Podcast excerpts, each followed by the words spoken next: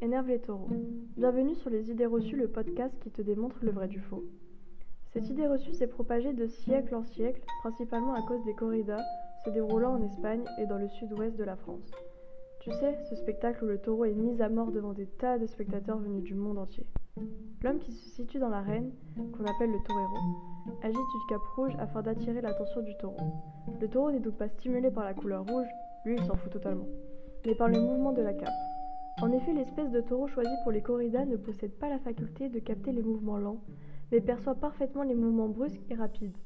Il va donc associer ce mouvement à un danger, ce qui explique son agressivité. Tu sais maintenant que ce n'est pas le rouge qui énerve les taureaux, mais rien d'autre que les mouvements brusques. À la prochaine!